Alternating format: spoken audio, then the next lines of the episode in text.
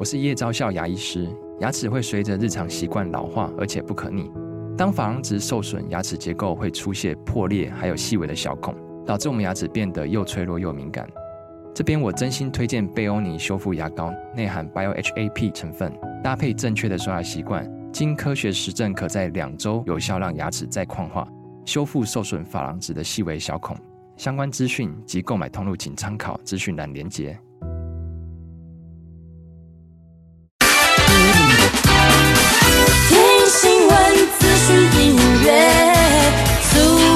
九九点一，大千电台，无所不在。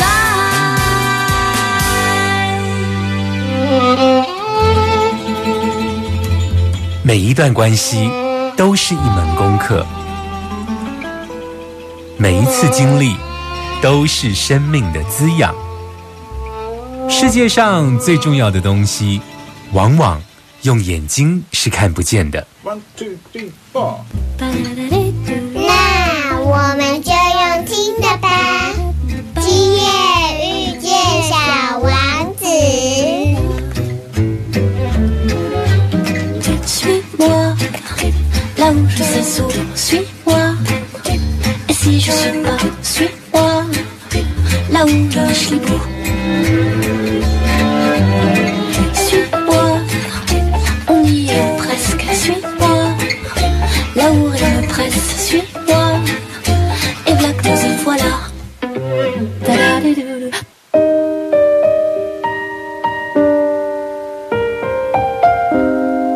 迎收听《今夜遇见小王子》，每周六晚上八点，周日晚上九点，阿光会准时在 FM 九九点一大千电台与你相遇哦。嗯，其实，在今年二零二一年呢、啊，是这一个中美洲呢很多国家脱离西班牙独立两百周年的日子哦。阿光为什么这么说呢？其实像台湾特殊的国际处境啊，台湾到目前为止大概有十五个邦交国，而其中有七个邦交国就在中美洲哦。那这个中美洲地区，我们只要想到中美洲，就会想到玛雅文明。那像阿光自己，只要去到南美洲，就会讲到印加文明，对不对？有一些听众朋友其实有听过阿光聊过秘鲁，聊过玻利维亚，甚至智利的一些相关的旅游故事哦。而今天呢，我们要从中美洲的玛雅文明谈起。那台湾呢，如果我们要谈这一个玛雅文明，我们一定要介绍一个人，这一个人就是玛雅国的驻台办事处大使。也就是蔡依林蔡老师，大家都称他为玛雅人。为什么会称他为玛雅人呢？是因为除了他自己认为自己是玛雅人之外，台湾人都称他为玛雅人。其实是从二零一二年的时候啊，那时候不是有那个玛雅的末日传说横扫全世界吗？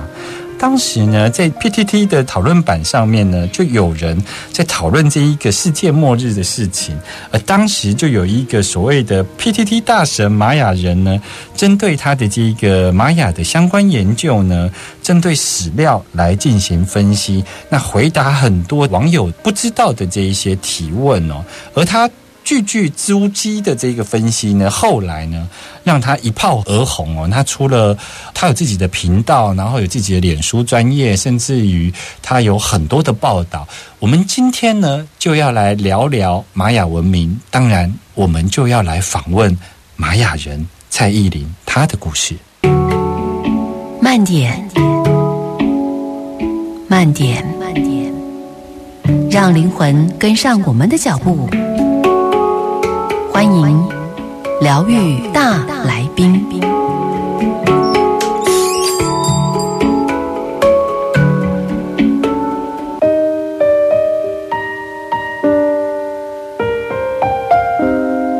欢迎回来 FM 九九点一大千电台，今夜遇见小王子，我是阿光哦。在今天的疗愈大来宾，阿光为大家邀请到了玛雅国驻台办事处的大使，也就是蔡依林蔡老师。在节目的一开头，呃，阿光有跟大家介绍了玛雅人。他是从这个二零一二年这个玛雅末日传说的时候，他从这个 PTT 开始群战这个群雄哦，然后后来就一炮成名。后来大家就开始好奇了，玛雅人他对于玛雅文化的知识呢之博大精深，可是他却能够用自学的方式，甚至后来进到了学术领域也好，或者是他自己亲身去到了中南美洲去了解所谓的玛雅文化哦。不过在这个部分呢，我想先问一下，就是玛雅人，就是像阿光自己本身对秘鲁跟玻利维亚很好奇哦，所以阿光也走了一趟有关于秘鲁跟玻利维亚。可是阿光回溯自己对于秘鲁这个地方，包括印加文明的好奇，其实是来自于二十几年前我在大学的时候曾经阅读到两本书，一本书是《圣经预言书》哦，另外一本书叫做《巫师唐望》哦。像你呀，你对这个玛雅文化的兴趣是从什么时候开始的呢？呃，我想很多人应该在 P D，尤其是 P D 上的乡民可能都知道，我自己介绍过蛮多次。嗯我对于玛雅文化的那种兴趣是从小学的时候开始。嗯哼，然后我小学的时候看了一些杂志，然后我就深深的被那个中南美洲的那些古文化所吸引，所以我就开始决定我想要研究玛雅文化，然后我就买书找书来看，所以倒也不是什么特地的书啦，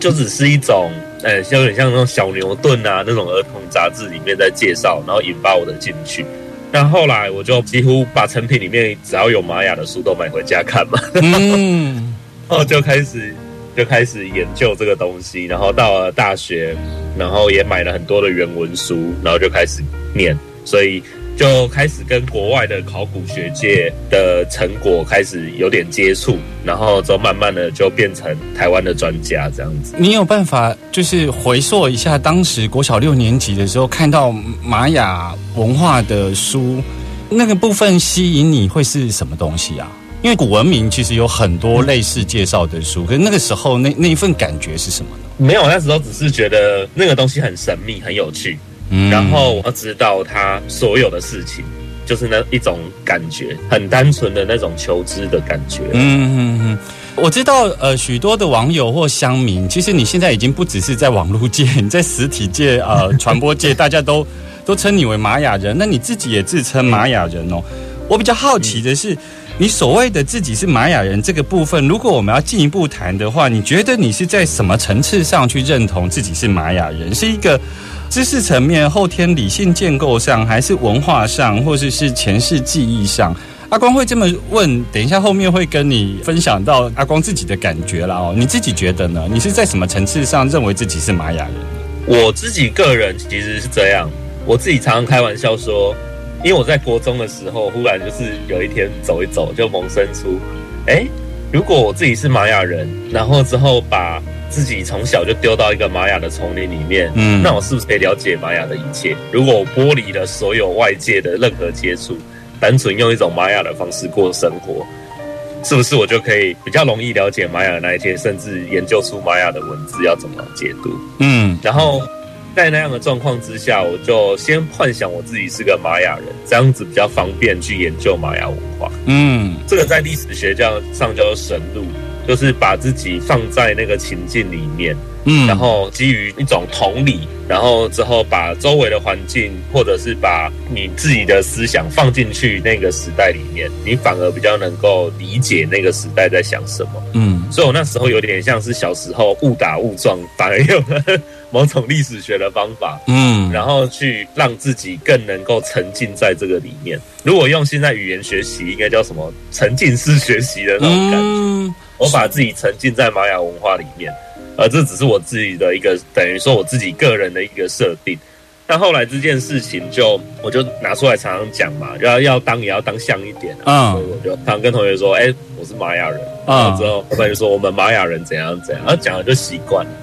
但到了大学的时候，去申请 PDE 的账号，在 PDE po 文，自然而然就是那一套东西就已经无意识的拿出来用了嘛。嗯就是说，哎，我们玛雅人怎样怎样，然后乡民就可能就很喜欢吧，我也不知道为什么。所以那个沉浸沉浸式的那个情境，其实可能是一个互相建构的过程吧。就是说你在知识上越了解，然后情境上越向往的时候，你对于作为一个玛雅人的那个认同就越来越强烈。对，但是我其实个人我要告诫一下，就是说我个人虽然说自称自己是玛雅人，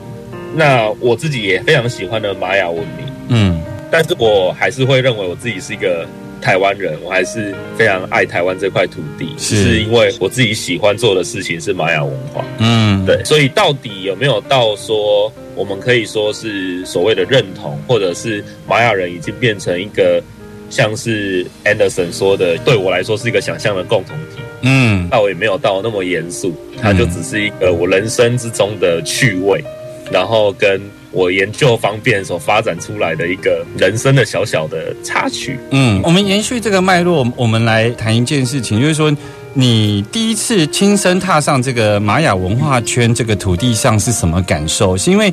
阿光第一次去到玻利维亚的时候，尤其是去到一个地方叫做迪瓦纳古。在迪瓦纳古那个地方，很多人呃，其他一些呃比较身心灵圈的人，他可能都会去提说啊，我对这个地方太熟悉啦，或者是我觉得呃我在梦境里头曾经梦过这个地方啊。可是阿光的感受都不是哦，阿光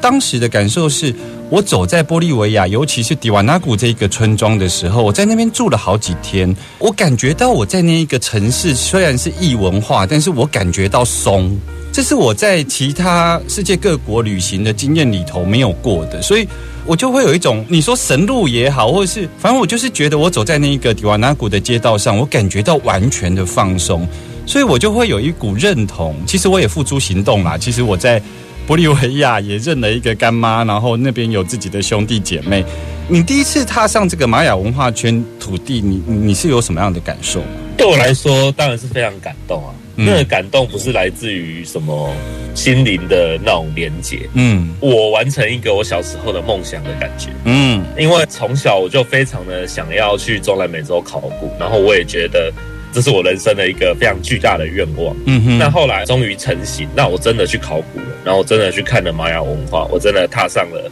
蒂卡尔，我真的去了纳兰后，我真的去了卡拉寇，我真的去了这些玛雅城市，嗯然后呃，我终于看到那个书上的神庙原来长这个样子。嗯哼。所以当那时候我第一次去贝里斯，就二零一三年，那那时候是因为台大的内学系的帮忙，然后跟当地有一个组织叫做贝里斯河谷考古的一个计划，嗯那我考古学校，然后在 Saint Ignacio 那个小镇参与了一个 c a h o Patch 这个遗址的发掘。嗯但那时候我走进去那个遗址的时候，我就很感动啊，就是我看着那个神庙，我就有点想要落泪。嗯因为那个落泪是来自于说，就是我终于完成一件事的感觉。所以有没有说放松？当然有啊。那松了之后就会乐极生悲啊，像是 我每次去了中美洲，我都觉得很放松，好像回到自己的家一样。嗯然后电脑就我走啦、电脑就被偷走了，对啊，就是太放松了，忘记提防旁边的电脑就被拿走。是或者是太放松的时候，有时候走在路上就要小心啊，因为毕竟中美洲的犯罪率都蛮高的。对对然后有一次在墨西哥城太放松了，结果就被警察勒索了，所以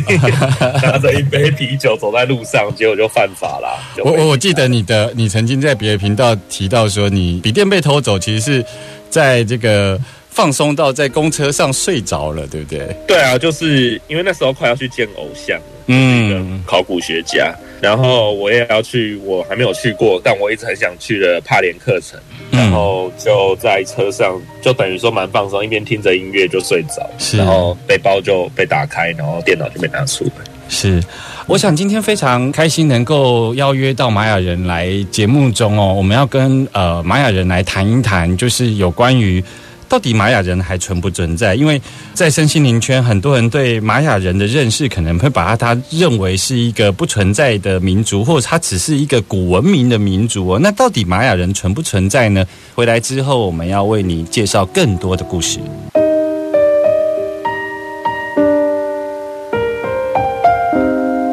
欢迎继续回来 FM 九九点一大千电台，今夜遇见小王子，我是阿光。在今天的疗愈大来宾，阿光为大家邀请到玛雅人来到节目中哦。我要接续来呃问一下玛雅人，就是其实，在身心灵圈呢，很多人对于玛雅人的感觉，感觉它可能是一个古文明，它好像是玛雅人已经消失了，所以他们在意识或潜意识层面上面，在理解玛雅人的时候呢。都是一种包括透过学习他们的图腾、符号、象征，尤其是用了很大量的象征在理解玛雅人哦。到底玛雅人存不存在呢？这件事情其实非常好理解啊，嗯就是世界上有没有玛雅人这件事情，你去查联合国的统计资料，目前大概有世界上有八百万的玛雅人，现在对不对？所以玛雅人并没有消失。嗯玛雅人，你今天到中美洲，你去瓜地马拉，你去洪都拉斯，嗯你去那个地方很容易就遇到美洲的原住民，他们就是玛雅人。嗯哼，那甚至十九世纪了，传教士到了某些的玛雅的村落，都还可以看到古代玛雅的习俗。那你甚至说，十九世纪的时候，墨西哥的阶级战争，嗯哼，那个山村里的玛雅人就跑出来对抗那些所谓的白人或者是克里奥人，嗯然后拿着的是什么？他们用他们传统的玛雅的信仰跟传统的玛雅的社会组织来动员他们的村民，就这样子打，一路打到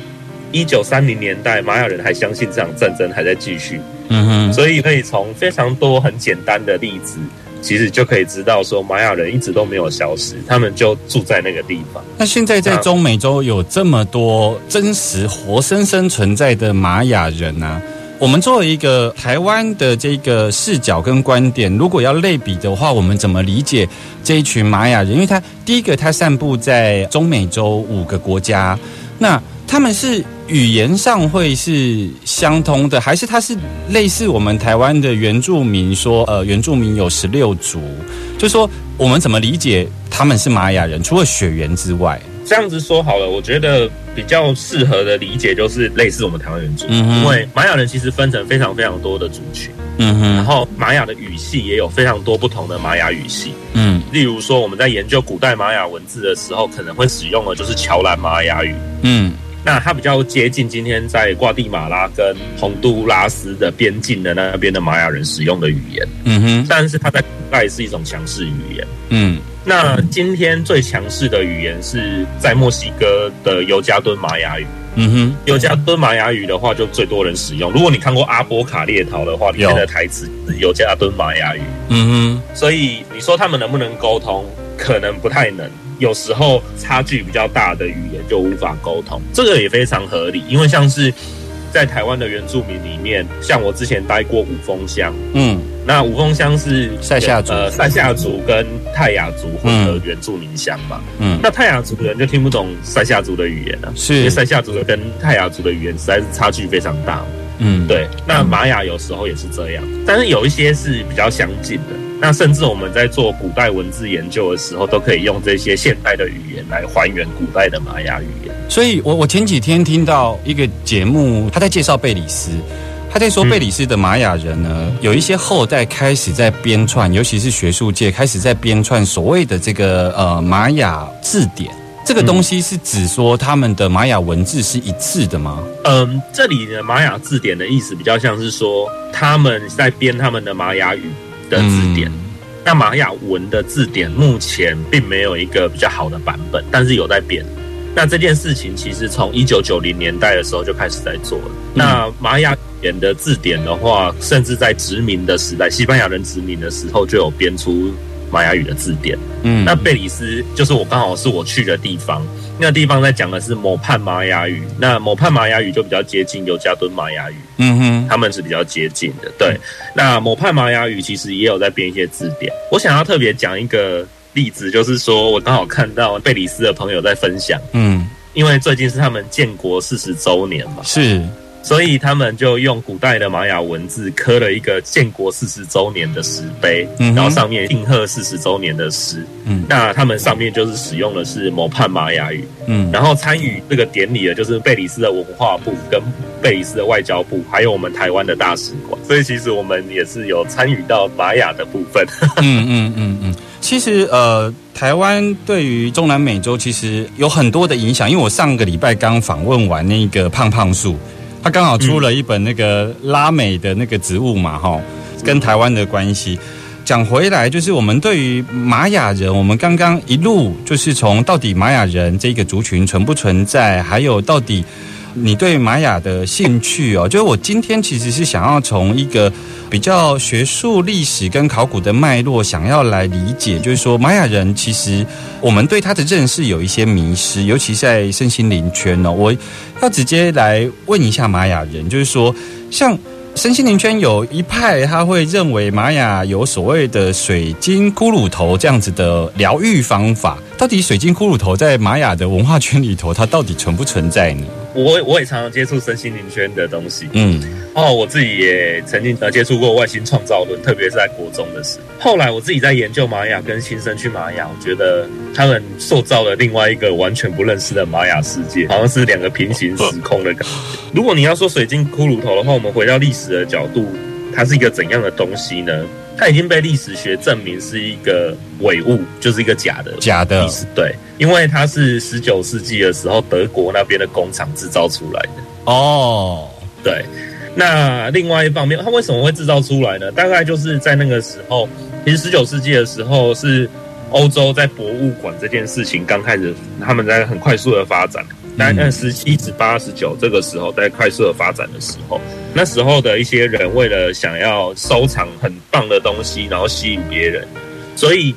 博物馆其实在一开始在选取物品的时候，并没有那么谨慎。嗯哼，也就导致了有一些不孝的商人，他们会假托说这个东西是我从哪里哪里带来的。嗯那那时候刚好十九世纪，在那个所谓的 Stevenson，嗯他写了一篇玛雅的游记，造成了轰动，所以有一个玛雅热潮。嗯那时候对欧洲人来说，玛雅是一个非常神秘的东西，那因此就有一些商人就说：“哦，我从贝里斯拿回了几个水晶骷髅头。”嗯然后就有一些什么传说之类的。但是考古学家也就觉得很奇怪，因为我们现在在所有的玛雅遗址里面，要挖到水晶是非常非常困难，而且几乎没有的事情。在中美洲没有水晶这个矿物。呃，不是没有水晶的矿物，而是我们在玛雅遗址里面非常非常少找到跟水晶有关的出土物品，哦，几乎没有。对，那这个从考古学来说，就是一个很吊诡的现象嘛，因为像石器。他们常常使用石器或者是很贵重配钥匙来做工具，那我们甚至都会在遗址里面找到他们做完的那些废料，就埋在土里。嗯被挖出。那既然水晶是这么重要的东西，为什么我们只找到这个水晶骷髅头？而且自从现代考古学发展之后，我们就再也没有在玛雅遗址里面找过水晶骷髅头。是是，所以那是一个非常非常经典的这个伪考古学。是，我觉得这很有趣哦，就是那个水晶骷髅头的这一个疗愈方法，或者是呃，实际上在我们的探坑里头，包括考古探坑里头，根本就没有找到水晶相关的余料啦，哈。可是，在身心灵圈却甚至台湾有好几本书都在谈这个玛雅的水晶骷髅头啊。那这让这让阿光想到了阿光去埃及的时候听到的一个笑话，就是方尖碑其实是埃及所有啊，可是。呃，有一团意大利人去到了埃及的时候呢，就对埃及的导游说：“嗯，奇怪，我们国家的这个方尖碑怎么会跑来你们埃及哦？” 我觉得这个是有异曲同工之妙。其实，对于玛雅的文明的几个迷失哦，我要继续来请教这一个玛雅人哦，包括二零一二的这个末世预言啊，还有这个玛雅历等等哦。回来我们要询问玛雅人更多有关于玛雅的故事。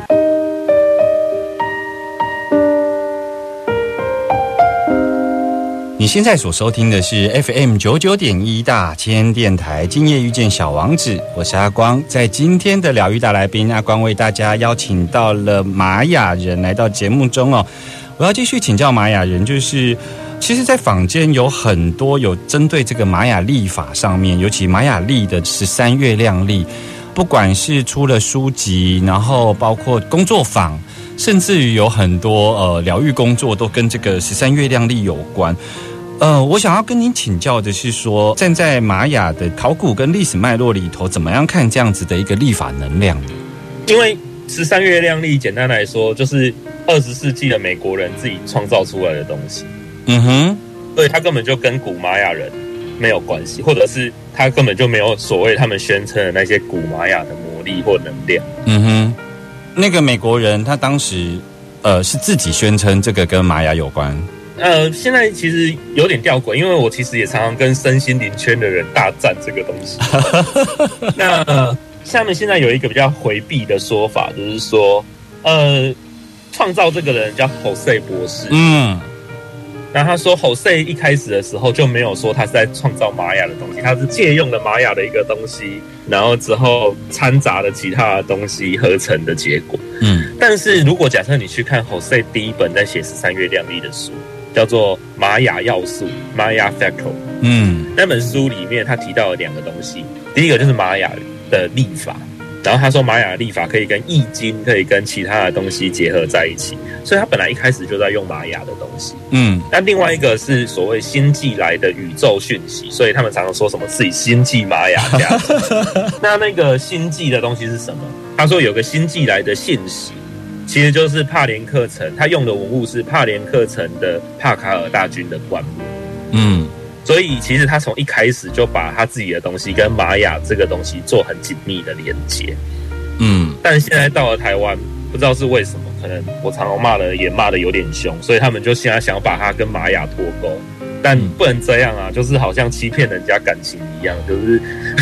先用了我们玛雅的东西，然后一直用玛雅的东西当宣传，然后最后再说哎跟我没关系，嗯嗯，有一种城市美的味道。嗯嗯嗯，对，所以我觉得十三月亮丽这里面很多的事情其实都不是古玛雅，而且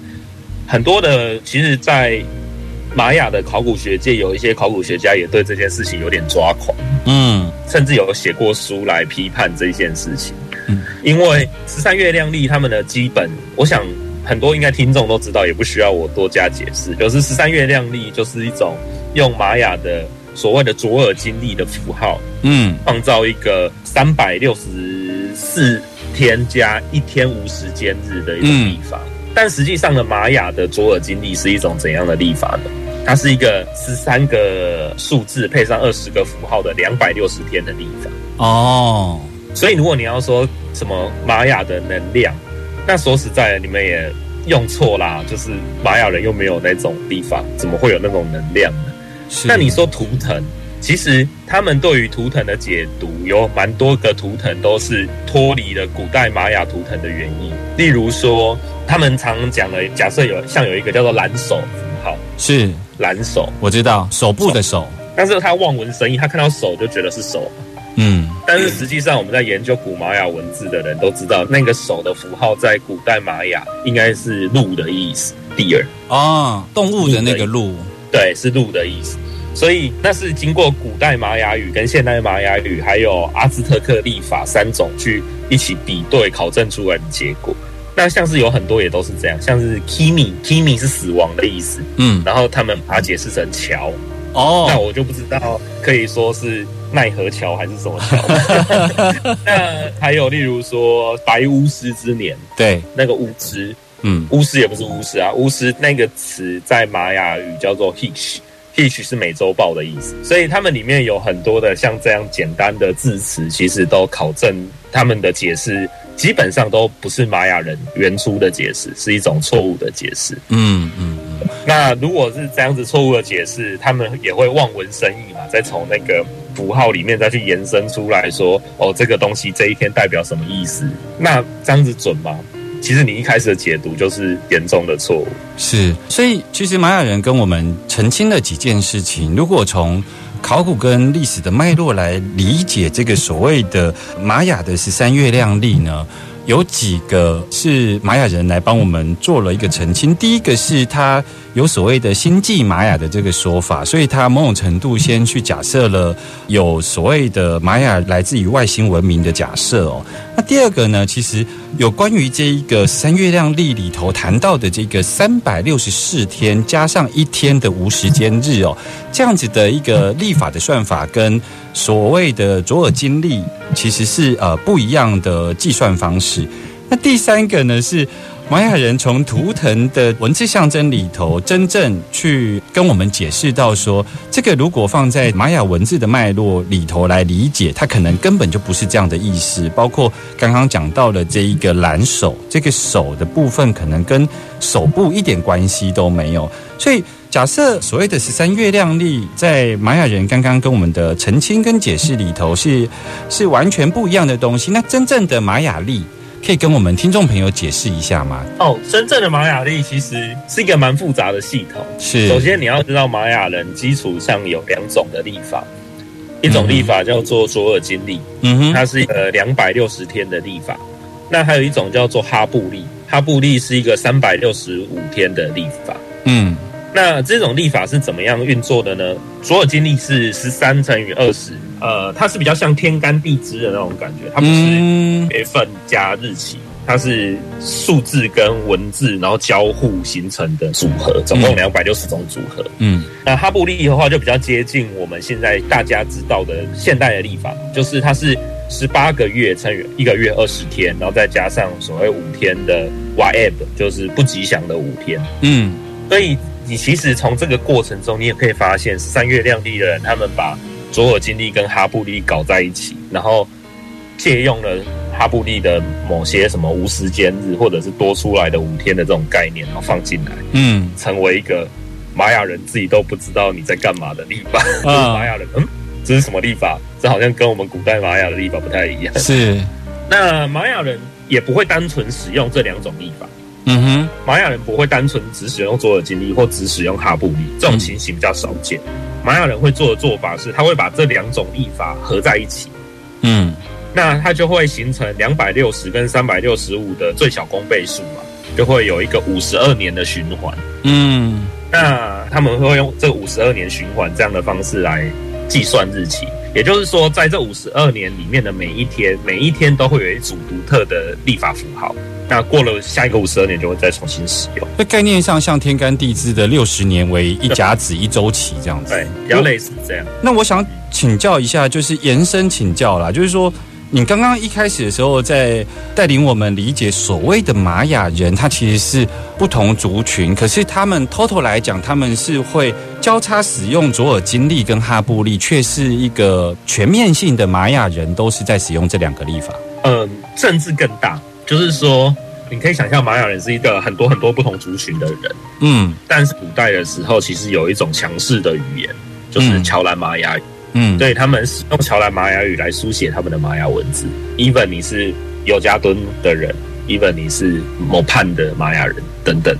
这样子的立法系统是整个中美洲文明共通的立法系统。所以，就算阿兹特克人，然后我们甚至奥梅克人，他们都使用类似的立法系统，只是每一个立法系统里面文字的写法会稍微有点不太一样。嗯，所以左耳金历跟哈布历对于玛雅人在使用上，它是两个并在一起使用，所以不是我们台湾所理解上的所谓的新历跟农民历这样的概念，就是说，诶，我好像要耕种啊，或是我我想要岁时祭仪要祭拜啊，我可能会去看农民历。然后我可能一般的计数日子的方式会用新历，它其实不是这样子的，因为应用的关系，所以分开来的历法。对，他不是。玛雅人，其实他在历法上面非常的重视时间的重合性，他们会使用非常多不同的历法，然后来创造那个时间的重合，然后还有时间的循环上的巧合，嗯然后制造那个巧合的过程之中举行宗教仪式，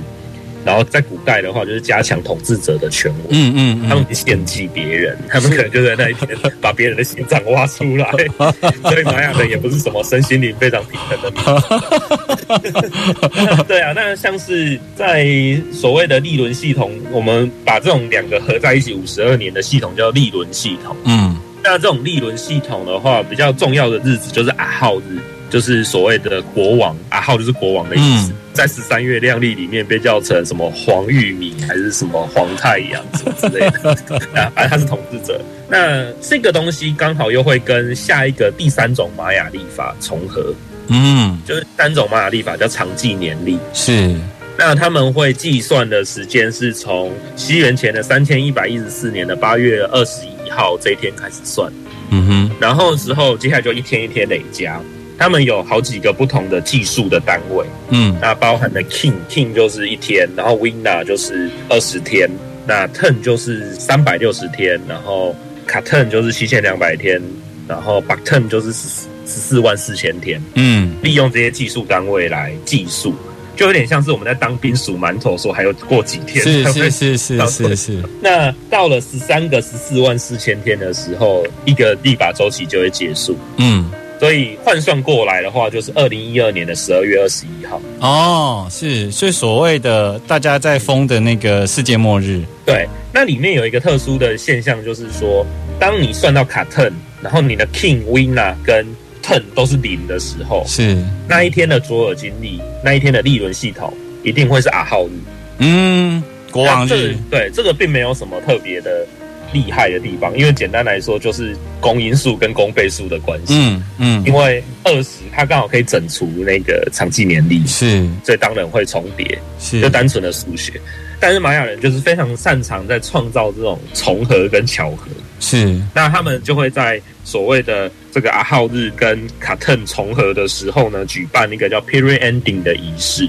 那在仪式里面，他们可能就会献祭别人，然后可能就会举行一个宗教仪式，甚至盖好一个建筑物，这样嗯嗯。办一个开幕典礼。其实，呃，玛雅的文化或玛雅文明，其实还有很多可以谈的、哦，所以我是不是可以在下一集继续邀请蔡老师继续跟我们聊更多有关于玛雅的故事呢当然没问题啊。？OK，我想今天时间的关系，我们先到这里，我们来听一首歌。我们下个礼拜要继续邀请玛雅人来到我们的节目中。小王子说：“如果你想要造一艘船，不要抓一群人来收集材料，不要指挥他们做这个做那个，你只需要教他们渴望大海。”我们下周见喽，拜拜。拜拜。